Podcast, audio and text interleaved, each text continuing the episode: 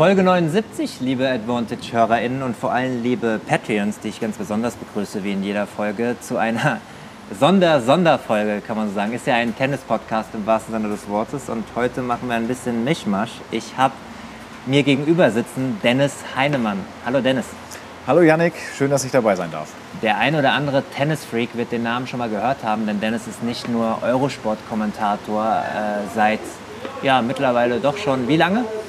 Letztes Jahr hat das mit Olympia eigentlich begonnen. Das war zwar Tischtennis, Tennis eigentlich so richtig seit diesem Jahr, Januar Australian Open, das erste Mal mit dabei gewesen, dann auch äh, Roland Garros und jetzt in wenigen Tagen auch äh, US Open, genau. Ja, also doch schon ein paar Slams und äh, ihr verfolgt ja alles, also werdet ihr den Namen und vor allem die Stimme vielleicht schon mal gehört haben. Er ist in erster Linie Tenniskommentator und noch ganz viel weiteres, darüber werden wir gleich reden, aber er ist vor allem hier in meinem Team bei den European Championships in München, wo wir uns gerade befinden. Für uns ist es Tag 11.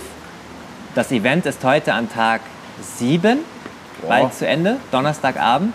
Da bin ich nicht sicher, kann sein. Bin heute vor einer Woche, ja, wir sind, kann ich euch auch sagen, da können wir, müssen wir nicht um den heißen Brei reden, wir sind auch ziemlich durch.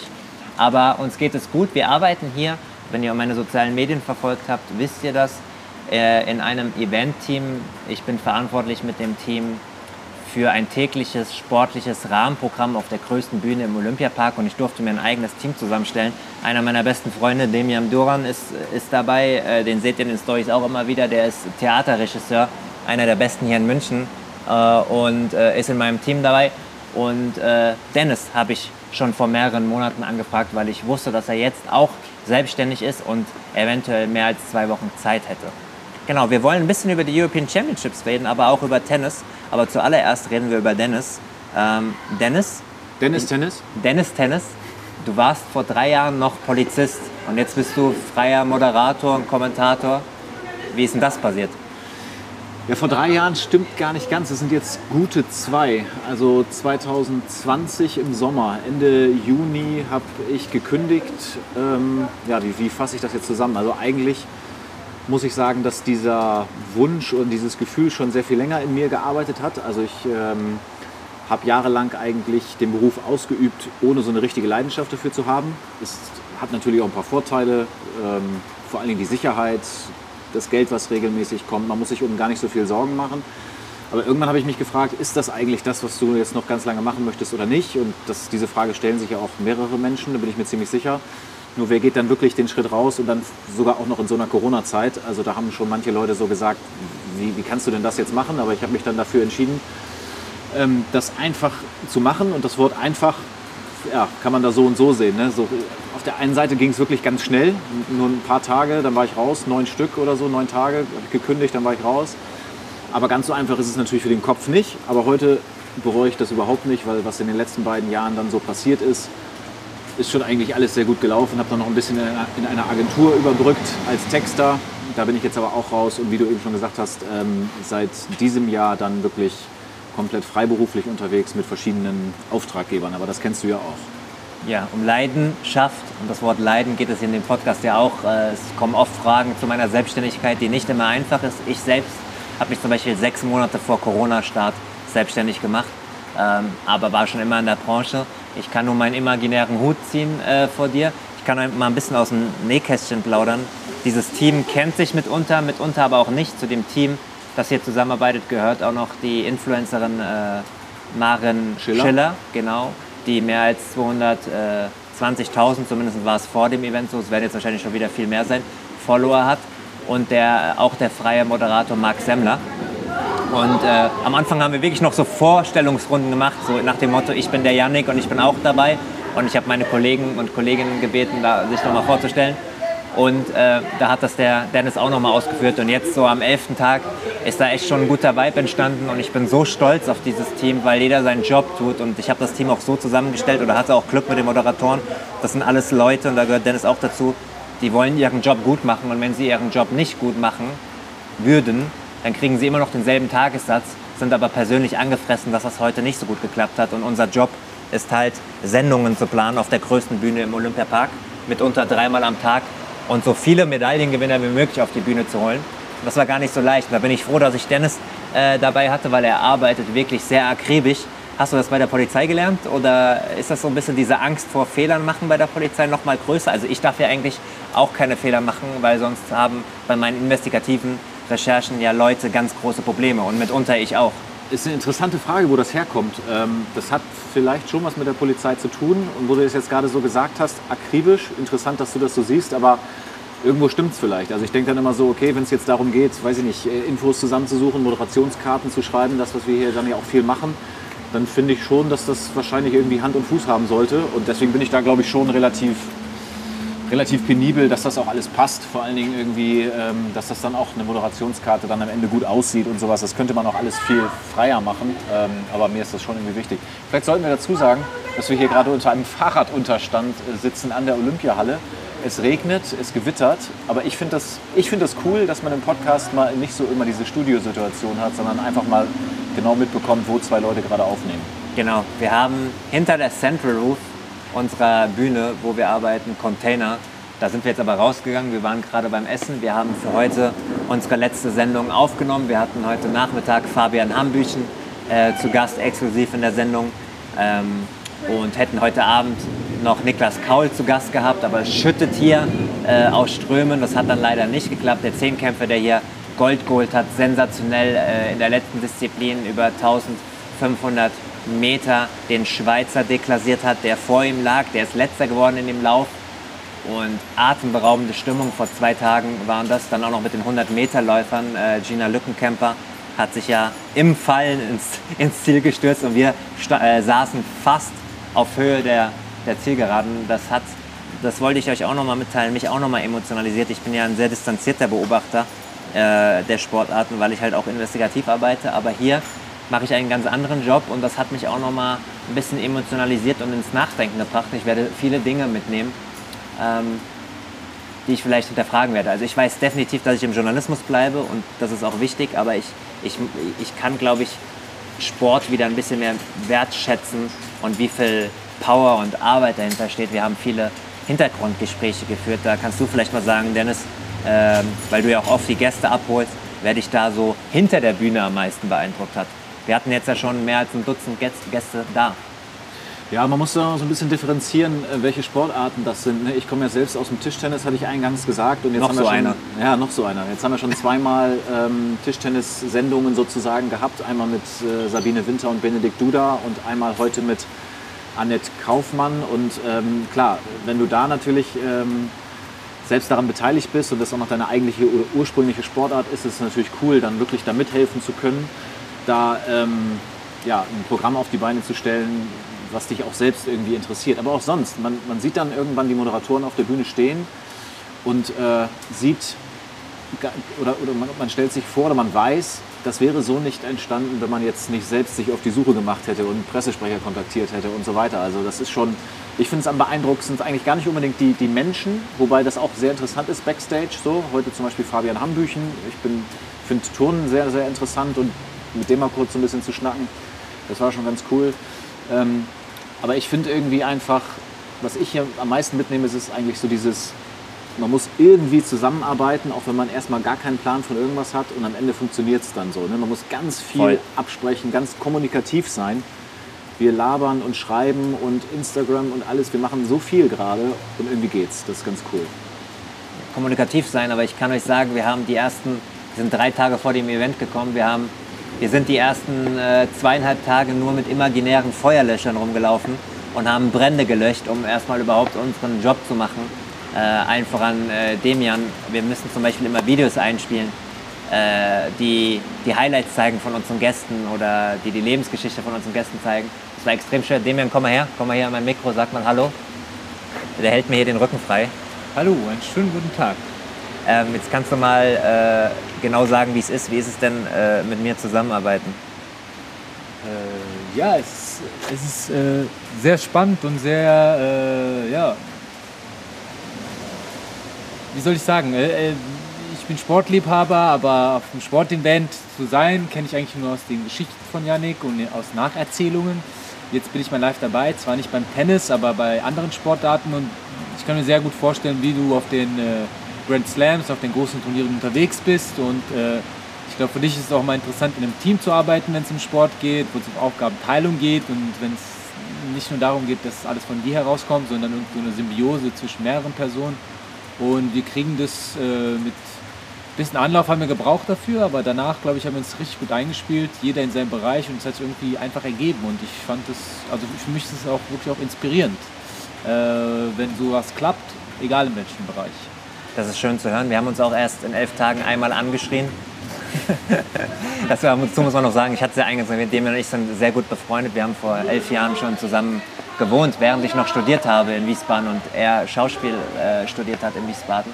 Und äh, ja, er hält uns hier den Rücken frei. Er sitzt in der, in der Regie der Bühne und sagt dann immer an, wann die Videos eingespielt werden. Und wenn ich euch jetzt erklären würde, wie die, diese Videos eingespielt werden, über wie viele Orte, das würde den Podcast äh, sprengen. Aber es war sehr schwierig einzustellen. Aber ich bin froh, dass er hier dabei ist. Und das im Team arbeiten ist auf jeden Fall eine Sache. Das ist auch der Grund, warum wir hier so spät annehmen. Ich habe ja jetzt schon äh, aufnehmen. Ich habe ja hier schon wieder zweieinhalb Wochen keinen Podcast hochgeladen. Ich kann es auch verstehen, wenn der ein oder andere äh, das Abo gekündigt hat. Das ist wirklich gar kein Problem ich habe es einfach nicht gebacken bekommen mit diesem Job hier. Ähm, der, da können die beiden wahrscheinlich gleich auch mal was zu sagen, der uns hier mit unter 12 bis 15 Stunden fordert, ohne freien Tag. Und ich reise hier am Montag früh ab, habe dann zwei Tage Zeit zu waschen und zu schlafen und muss am Mittwoch oder darf am Mittwoch, ich will ja nicht rumjammern, ähm, nach New York fliegen, weil die US Open schon wieder vor der Tür ähm, stehen. Dennis, äh, bei US Open klingelt es natürlich bei dir auch. Äh, du hast dich ja jetzt bei Eurosport reingekämpft mit guten Leistungen. Das erste Event, bei dem ich dich übrigens gehört habe, war der Davis Cup Deutschland gegen Brasilien ja. auf Sport Deutschland TV. Ja. Ähm, da haben dich wahrscheinlich auch einige gehört. Wie würdest du denn selbst deinen Kommentierstil erklären oder bist du selbst noch so in der Findungsphase für dich? Ja, also ich kann mir schon vorstellen, wenn man das, je länger man das macht, desto mehr findet man wahrscheinlich auch zu sich selbst. Aber du hast mich ja hier im Laufe der Tage schon als nordischen Typen oder wie hast du, was hast du gesagt? Was die ersten Tage, da kann dem ja noch was zu sagen. Die ersten Tage war er still und hat gearbeitet und genau. immer, wenn ich einen Spruch gemacht habe, hat er nicht darauf reagiert. Und an Tag 5 hat er dann selbst Sprüche rausgehauen und wir konnten alle nicht mehr. also ich bin ein eher sachlicher Typ, das stimmt. Ich bin jetzt keiner, auch im Kommentar, der jetzt total rumschreit. Aber wenn es der Spielstand hergibt und wenn es spannend ist, dann gehe ich natürlich auch mal ein bisschen mit meiner Stimme und so aus mir raus. Ist auch wichtig. Aber ich finde es dann immer, also ich, mir macht es mehr Spaß, wirklich das Spiel an sich so ein bisschen zu ähm, analysieren und auf die Technik zu achten und was wäre wenn und warum hat er den Ball jetzt nicht da oder dahin gespielt und so. Das heißt, ähm, ich, mir ist immer wichtig, dass, man, dass ich kein nerviger Kommentator bin. Also ähm, es gibt viele Leute, die sich, glaube ich, auch wünschen würden, irgendwo mal einen Kommentar ausschalten zu können. Und das ist ein schlechtes Zeichen. So. Und ich will das irgendwie zwar begleiten, aber ich will die Leute nicht nerven. Und deswegen ist manchmal beim Kommentieren auf jeden Fall weniger mehr. Aber das ist ja eine Mission Impossible. Also niemanden zu nerven, das geht ja nicht, oder? Wie würdest du das sagen? Also als, als Zuschauer, der äh, Kommentator nervt eigentlich immer. Also wenn ich für die Fußballmannschaft bin, die gerade verliert, dann ist doch der Kommentator auch sozusagen das Ventil.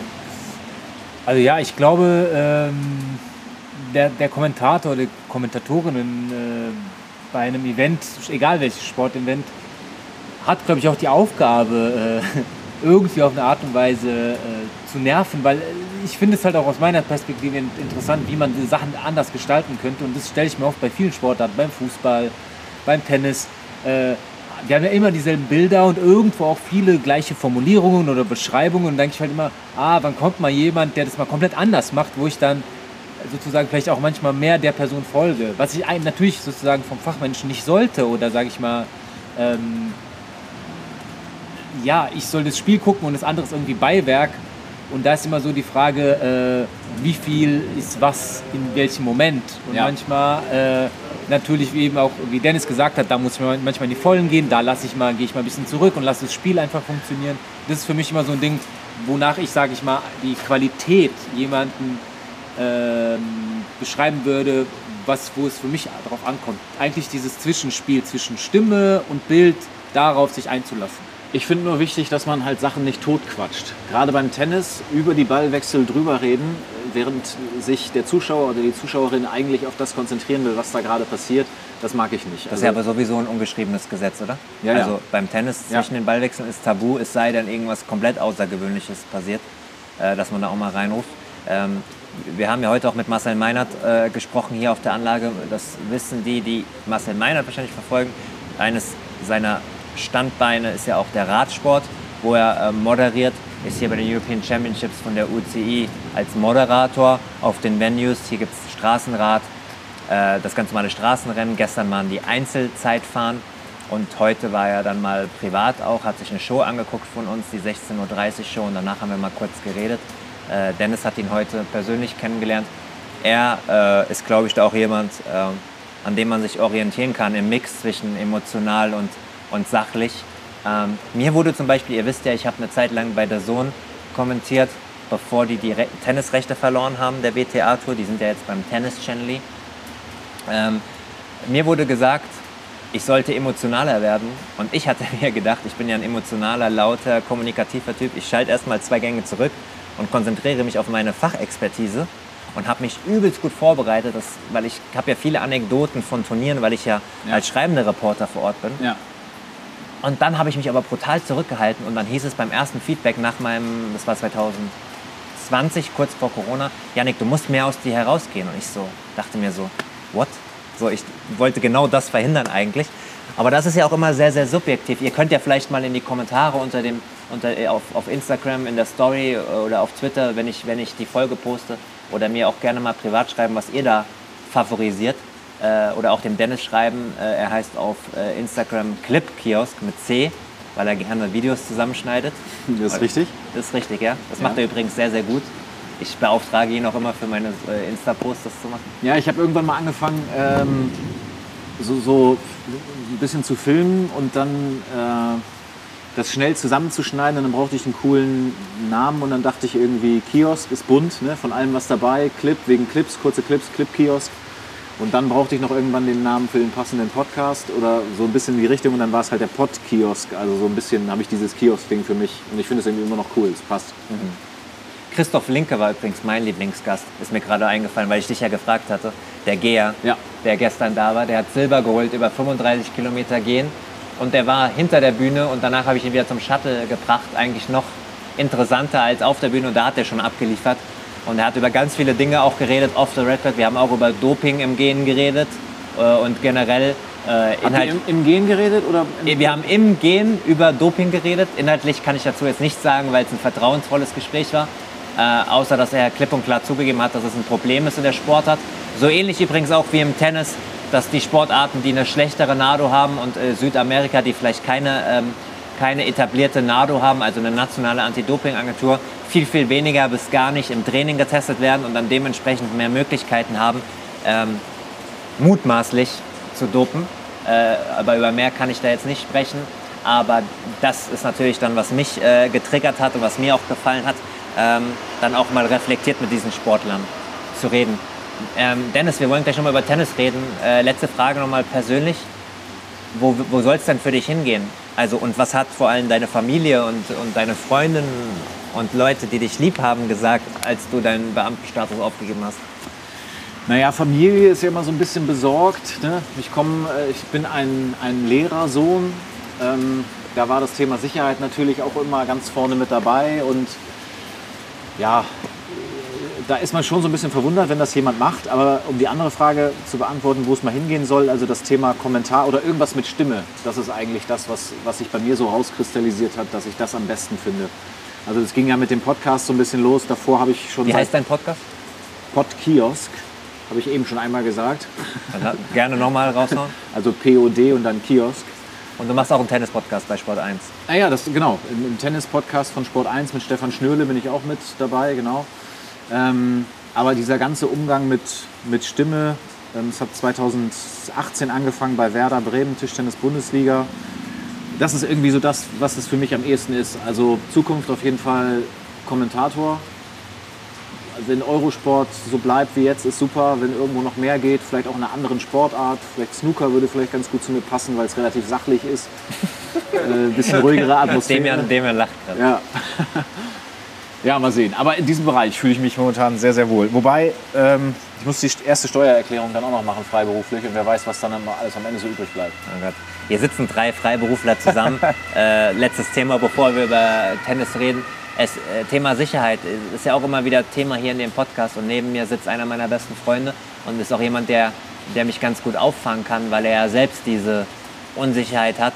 Er muss gucken, dass er äh, genug, genug Theaterstücke äh, macht im Jahr und Förderung erhält, um, äh, um alles am Laufen zu halten, weil er muss als Regisseur ja auch dafür sorgen, dass, dass die Schauspieler bezahlt werden, dass die Bühne bezahlt wird, bevor überhaupt irgendwelche Einnahmen generiert werden. Und eines seiner nächsten Stücke wird in Berlin stattfinden. Das habe ich auch schon mal in der Insta-Story von Advantage Podcast ähm, äh, beworben, aber schon ein bisschen her, weil ich für ihn die Recherche gemacht habe. Das kann ich ja hoffentlich ganz zufriedenstellen. Ähm, über Monika Seles, Demi. Ähm, vielleicht noch mal ein Wort dazu, ist mir gerade eingefallen, wenn ich dich schon mal hier habe. Wir machen bestimmt auch noch mal eine extra Folge dazu, wenn das Stück rauskommt. Wann kommt das Stück raus und warum kommt es raus? Ja, erstmal zu diesen Eckdaten. Äh, also das Stück kommt im Dezember raus, äh, mit der Premiere am 8. Dezember und dann noch mit zwei weiteren Vorstellungen am 10. und 11. Dezember. Und äh, das Stück wird heißen Ein Fan aus Thüringen.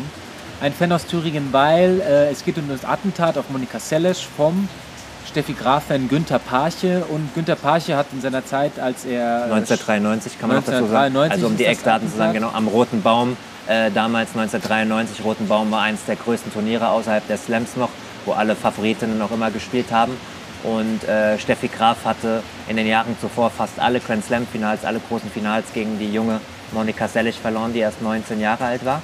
Das nochmal zu den, äh, zu, den, zu den Rahmendaten, die damals geherrscht haben. Genau, und äh, ein Fan aus Thüringen, weil Günther Parche, derjenige, der Monika Sellig mit einem Messer in den Rücken gestochen hat, hat Briefe an Steffi Graf geschrieben. Keine Liebesbriefe, aber hat auch mal 50 Mark reingelegt und äh, gesagt, verletz dich doch nicht, äh, liebe Steffi. Und äh, hat immer mit ein Fan aus Thüringen signiert und äh, um anonym zu bleiben. Darum heißt das Stück so, es geht tatsächlich äh, um diesen Vorfall, es geht darum, was da passiert ist, aber es geht auch um die mediale Darstellung von einer Steffi Graf, von einer Monika Seles, die in der Zeit natürlich auch politisch sehr brisant war, wir haben in der Anfang der 90er Jahre neues Deutschland, was wiedervereinigt ist. Auf der anderen Seite haben wir Monika Seles, die aus Jugoslawien kommt und äh, dort der Krieg beginnt. Und diese medialen Konstruktionen, die da hergestellt werden über Steffi Graf, die äh, blonde Deutsche, die Fee, die Gräfin, oder auf der anderen Seite Monika Seles, die vom Balkan kommt, äh, die stöhnt. Die, und wie? Äh, und wie? Da gab es mal in Wimbledon ja auch richtig schlechte Presse für sie die äh, sie richtig, ja, man kann schon sagen, beleidigt haben, äh, diskreditiert haben. Ja, die Brunstschreie einer Eselin, die genau. haben Dezibelmesser aufgestellt und haben das dann verglichen mit einer Kettensäge. Die hat ja auch mit äh, Vor- und Rückhand mit beiden Händen gespielt, was ja. unkonventionell war, fast schon falsch, kann man ja fast sagen. Äh, und dann aber ihre Gegnerin, um in Anführungszeichen zu bleiben, weggehauen. So wurde es immer gesagt, weil sie so ein Power-Spiel hatte. Und, Kleine. Anekdote an, an dem, äh, am Rande. Sie ist ja dann zu Nick Bollettieri gegangen äh, nach Amerika und die wollten natürlich dann erstmal die Technik umstellen, äh, 14-jährig, äh, auf einhändig, dass sie die Vorhand äh, mehr schlagen kann.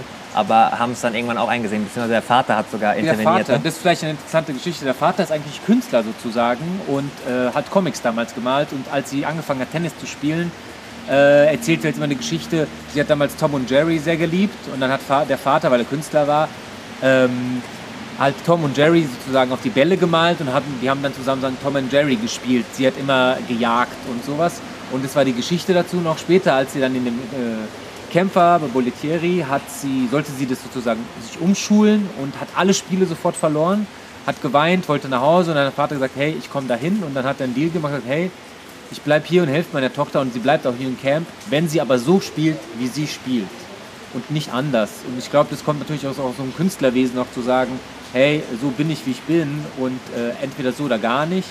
Und äh, ja, am Ende des Tages war auch der Vater derjenige, der sie am meisten gefördert hat und immer an der Seite war. Wir werden auf jeden Fall eine Sonderfolge äh, dazu machen, eine sehr ausführliche, weil darüber kann man ganz, ganz lange reden. Ich finde auch, dass das Attentat unterrepräsentiert ist in, äh, in Deutschland, auch in der deutschen äh, Tennisbubble. Äh, ich selbst wusste viel zu wenig davor, bevor Demi mir äh, gesagt hat, äh, geh mal da in die Recherche. Wir haben uns da auch gegenseitig geholfen. 2020, während Corona als nicht viel lief, haben ein Konzept geschrieben, haben dann auch eine, eine Förderung bekommen von, von, von, von der Stadt Hamburg aus einem Kulturprogramm. Und, aber da seht ihr, wie lange der Prozess auch geht. Und da kommen wir wieder zurück zum Thema Unsicherheiten. Hier sitzen drei Freiberufler, äh, unterschiedlich lange Freiberufler und äh, geben uns hier gegenseitig Kraft, arbeiten hier zusammen, werden ordentlich bezahlt, aber auch für, für, für lange Zeiten. Und das ist aber ein einmaliges Event. Also nächstes Jahr müssen wir das Geld, was wir hier verdienen, irgendwie wieder anders reinholen. Und ähm, ja, das aber nur mal so am Rande, weil ich, ich spüre den Druck auch immer wieder, auch wenn es jetzt bei mir besser läuft. Deswegen danke an jeden, der diesen Podcast äh, unterstützt als Patreon, auch wenn ich momentan nicht regelmäßig äh, liefere. Das nochmal an dieser Stelle. Tennis zum Abschluss, ein paar Minuten. Wir haben äh, heute Donnerstag den, was ist denn heute eigentlich? Wir haben Donnerstag den 18. August, wenn ich auf mein Handy schaue. Und momentan läuft das sehr renommierte Turnier in Cincinnati. Ihr habt vielleicht mitbekommen, dass Rafael Nadal gestern sein Comeback gefeiert hat nach seiner Aufgabe in Wimbledon, wo er nicht zum Halbfinale gegen Nick Kyrgios angetreten ist. Und er hat verloren gegen Borna Koric. Borna Coric wird er, glaube ich, richtig. Was sagt der Kommentator? Ich sag Koric, Borna Koric. Okay. Aber ich weiß auch nicht, ob es der gefühlt eine halbe Ewigkeit mit der Schulter laboriert hat. Und das war jetzt tatsächlich sein erster großer Sieg seit zwei Jahren, seit der Schulterverletzung. Deswegen ist es schwer einzuschätzen, weil wir haben auch noch keine Bilder gesehen. Ich habe heute Morgen eine dreieinhalbminütige Zusammenfassung gesehen und bin dann zu spät zum Treffpunkt gekommen zu euch beiden. Ähm, kassiere gerade böse Blicke auch. Mal wie jeden Tag. ist vielleicht nicht meine Stärke. Ich habe andere Stärken. Ähm, die sage ich dann in der nächsten Folge. Ähm, nee, deswegen ist es schwer einzuschätzen, ähm, äh, wo Nadal steht. Ich sage nur das, was ich immer sage. Man muss sich um Rafael Nadal keine Sorgen machen. Wenn er übernächste Woche bei den US Open antreten wird, dann wird er fit sein und konkurrenzfähig. Ansonsten wird er abreißen. Und äh, ich habe gehört, dass er wie immer in Manacor relativ unbehelligt Gas gegeben hat mit seinen Trainern. Und äh, er wird schon wissen, was, was er da macht. Ähm, Alexander Zverev, eine andere Baustelle, Dennis. Äh, da haben wir letzte Woche äh, schriftlich und virtuell die Pressekonferenzen verfolgt. Es gab ja zwei. Einmal zum Davis Cup in Hamburg, zusammen mit David Ferrer, der jetzt Turnierdirektor ist des Davis Cup von Cosmos. Und dann nochmal eine Nominierungs-PK. Ähm, und wir haben beide vorher gemutmaßt, dass er wahrscheinlich in Hamburg zurückkehren wird. Dass er in Hamburg zum Davis Cup da sein wird, aber US Open höchstwahrscheinlich nicht. Es ist aber so, dass er es offen gelassen hat mhm. letzte Woche. Und jetzt ist er Alexander Zverev der Sportler, den ich am meisten verfolge die letzten sieben Jahre. Und er ist wirklich so jemand, der liebt ja auch so die Extremen und die Herausforderungen. Und ich glaube, er ist einfach jemand, der kann nicht einfach drei Wochen vorher sagen, so machen wir das jetzt, äh, weil er, glaube ich, um es mal in meiner umgangssprachlichen, umgangssprachlichen Sprache zu sagen, Hass bekommt, wenn er dann die US Open sieht und doch noch äh, fit gewesen sein könnte. Ich als Experte sage eigentlich, dass es ein zu großes Risiko ist. Ich hatte ja auch die Sonderfolge mit Michele Comparato, äh, was da alles so dazugehört zu der Verletzung. Und er wird ja wahrscheinlich mit einer Aircast-Schiene auch antreten. Ich habe jetzt bald in den kommenden Tagen ein Hintergrundgespräch mit, ähm, mit Sergei Bubka Junior, einem seiner Agenten. Äh, da bin ich mal gespannt, was da rauskommt. Aber ich könnte mir auch vorstellen, dass er tatsächlich hinfliegt, trainiert und spielt. Ähm, aber eigentlich sehe ich da eher die Gefahr, Dennis, das kannst du mal einschätzen, dass er in der ersten oder zweiten Runde Probleme bekommt gegen ja. einen nicht gesetzten guten Spieler und dann auf dem Platz aber auch vielleicht damit nicht klarkommt. Ja, also ich stelle mir tatsächlich immer die Frage, das mit dem, mit dem Fuß und mit dem Sprunggelenk und mit der Heilung, das ist das eine. Aber ich stelle mir wirklich immer die Frage nach so kurzer Zeit, wie sehr kann da jemand schon wieder an sich selbst glauben und das aus dem Kopf rauskriegen? Wie sehr spielt der Kopf damit? Ich habe letzte Woche zu dir gesagt, wenn er jetzt US Open spielt und dreimal in die tiefe Vorhand rennt, kann der da wirklich so tief hinrennen oder macht er dann da vielleicht äh, doch einen Rückzieher oder der Kopf schaltet sich ein und so weiter? Mir ist sowas ähnliches mal passiert. Bei ihm sind es, glaube ich, drei Bänder gewesen, oder? Ja, alle drei literalen Bänder im Sprunggelenk. Ja. Und zwei, das hat er in einer Sky-Dokumentation oder in einem Sky-Beitrag von Moritz Lang und, ähm, und oh mein Gott, Herrn Häuser, dessen Vorname ich gerade verloren habe. Paul. Mich, Paul. Paul wird mich, äh, Paul, tut mir leid, es ist Tag 11. Ich weiß natürlich, dass Paul heißt. Wir telefonieren auch regelmäßig. Die beiden haben den Beitrag gemacht. Grüße an der Stelle. Wer das nicht gesehen hat, kann mal bei Sky Sport äh, auch in die Mediathek oder auf die Homepage gehen. Da gibt es den Beitrag bestimmt noch. Oder auf die Twitter-Seite von Moritz, da hat er das auch gepostet. Ähm, da gibt es ein exklusives Interview. Das ist aber auch schon wieder zwei Wochen alt.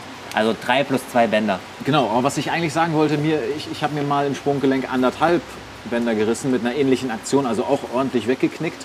Und das ist jetzt über zwei Jahre her und ich habe das natürlich immer noch im Kopf. Also ich habe keine Schmerzen oder irgendwas, aber dieses, kann er das wirklich nach so kurzer Zeit schon dann auch so aus dem Kopf wieder rauskriegen? Und da habe ich so ein bisschen meine Zweifel. Da sage ich hundertprozentig, weil der, der ist ja so auch so ein, so ein Fitnessfreak und damit hat er, glaube ich, kein Problem. Okay. Eher mit den sportlichen Folgen. Sport, Spitzensportler sind ja sowieso am Limit, wenn ich mir überlege, ich habe 2013 mir vier Knochen äh, im, in, der, in der Wange, Augenhöhle, Kieferwand und Jochbein beim Amateursport gebrochen. Und ich hatte ein halbes Jahr danach noch Kopfschmerzen beim journalistischen Schreiben und Probleme. Und nach drei Monaten bei meinem ersten Tischtennislehrgang, damals noch in der Nationalmannschaft im Behindertensport, hätte ich bei der ersten Einheit fast auf den Tisch mich übergeben. Ähm, und Fußballprofis spielen mit äh, Gesichtsmaske nach Brüchen schon eine Woche später wieder und, und boxen sich in die Zweikämpfe rein, äh, wo ich mir denke, wie soll das gehen? Da sehe ich ihn, glaube ich, relativ tough. Ich glaube aber, dass es Probleme gibt bei der Aufschlagbewegung, die ja eh schon manchmal wackelig ist. Aber das ist natürlich jetzt auch alles ein bisschen Spekulation. Ähm, ich bin auf jeden Fall gespannt. Ähm, wir reden auch schon wieder eine halbe Stunde, ein bisschen mehr, äh, und haben eigentlich gar nicht so viel Zeit, weil wir noch den nächsten Tag vorbereiten müssen. Wir haben morgen unter anderem den Weltklasseläufer Ingebrigtsen äh, im Interview auf der, aus Norwegen auf der Bühne, aber die 17 Uhr Sendung noch nicht voll. Aber ein Thema muss ich dann doch nochmal ansprechen, Serena Williams, die äh, ganz klassisch in ihrer extravaganten Art in der Vogue, in einem exklusiven Beitrag, äh, ihren Rücktritt bekannt gegeben hat für die US Open, wo sie natürlich mit Wildcard spielen wird. Seitdem steht sie 0 zu 2, hat diese Woche gegen Emma Raducanu verloren, 6 zu 4 und 6 zu 0. Ja, ähm, schwierig. Wir haben vor ein paar Tagen geredet, vor dem Raducano-Spiel, da habe ich gesagt, wenn sie es schafft, ihre Achillessehne in den Griff zu bekommen, kann sie vielleicht zwei, drei Runden gewinnen und einen würdigen Abschied bekommen, wenn der Körper denn hält. Jetzt die Ergebnisse machen noch nicht so viel Mut, aber auch sie kann man eigentlich nicht, nicht abschreiben. Was hast du für einen Eindruck eigentlich von Serena Williams? ist ganz interessant. Ich habe mich heute mit Marcel Meinert darüber auch kurz äh, ausgetauscht und mhm. habe ihn auch gefragt, ähm, natürlich nicht in Richtung Titel oder irgendwas, so weit will man ja gar nicht denken, aber ich habe ihn nur gefragt, was glaubst du, zweite Woche, ja oder nein? Und es war ganz spannend, er hat gesagt, nein, völlig ausgeschlossen. Zweite Woche glaubt Marcel nicht und ich kann es mir eigentlich auch nicht so richtig vorstellen. Äh, wenn, wenn der Aufschlag läuft irgendwie so, ja, erste Runde, zweite Runde, aber spätestens dann ich glaube nicht, dass da so diese Konstanz dann einfach so, so da sein kann. Deswegen, also es wird wahrscheinlich eine schöne große Bühne nochmal für sie. Sie wird da wahrscheinlich mega abgefeiert. Zu Recht auch, völlig zu Recht. Ähm, hat ja so ein bisschen immer noch dieses Thema mit dem Rekord, den sie dann doch nicht so ganz geknackt hat und so. Aber ähm, ich glaube, das ist auch alles nicht, nicht so wichtig, wenn man sich das anguckt, was sie so erreicht hat. Aber ähm, ich glaube auch irgendwie nicht, dass es jetzt noch richtig tief reingeht ins Draw bei dem Turnier. Also so drastisch wie Marcel habe ich es jetzt nicht ausgedrückt, aber ich habe ja auch gesagt, zwei, drei Runden eventuell, was ja. ja im Ergebnis dasselbe sein sollte. Wichtig ist auf jeden Fall, dass sie da eine große Bühne bekommt. Natürlich jedes Spiel Center Court, Ausverkauf, wahrscheinlich Night Session, äh, Flutlicht, ESPN drauf, mit dem Hauptsender wahrscheinlich. Die, die Amerikaner können sowas ja auch dann mit emotionalen äh, Vorberichten, zusammengeschnittenen Beiträgen, da sind sie den Deutschen sehr voraus. Da wird sie die richtige Bühne bekommen. Ähm, sie hat wahrscheinlich jetzt auch gesehen, sie verdient ja so viel Geld und hat so, äh, mit anderen Sachen, mit, mit, mit, mit künstlerischen Sachen, dass die Zeit einfach gekommen ist. Und man muss es ja auch einfach mal so sagen, sie stand in vier Grand Slam-Finals nach, nach Mutterschutz, ähm, hat die natürlich verloren, was ihre Kritiker äh, kritisieren und ihr auch nachhängen wird, aber ansonsten gibt es rein sportlich da nicht so viel nachzuhängen. Ähm, und für mich geht es ja auch am Mittwoch dann nach New York und äh, sind dankbare Vor Vorberichte. Sicherlich die Medien, äh, für die ich schreibe, werden da sicherlich wieder, so wie in Wimbledon beim Comeback auch, Vorberichte einkaufen. Und dann werde ich das vor Ort für euch beobachten. Wir werden jetzt hier nochmal drei äh, Wettkampftage bei den European Champions Gas geben. Ich bin meinem Team so dankbar und vor allem auch, dass sie sich jetzt äh, noch nicht mal in Feierabend, weil wir jetzt ja gleich noch zusammensitzen müssen, sich äh, mehr als eine halbe Stunde Zeit genommen haben für diesen Podcast, damit ich euch äh, eine zusammengewürfelte Folge äh, geben kann. Ich hoffe, dass euch das jetzt Spaß gemacht hat. hat. Dennis, danke für deine Zeit. Sehr gerne. Demi, auch danke. Gerne, gerne. Wir machen dann, äh, ihr könnt gerne auch mal Feedback schreiben. Wir machen auf jeden Fall eine Monika Sellig-Folge, die hat dann Überlänge, weil wir haben sehr, sehr viel gesammelt äh, und Infos, die, glaube ich, so in der Öffentlichkeit noch nicht sind. ich wünsche euch eine gute Restwoche. Der Podcast geht ja Freitagvormittag online. Dann äh, seid, ihr, seid ihr gut gerüstet fürs Wochenende. Ich wünsche euch alles Gute und äh, ich schaue, dass ich dann nächste Woche spätestens aus New York, aus Flushing Meadows, die nächste Folge für euch bereithalte. Macht's gut. Viel Spaß. Ciao, ciao.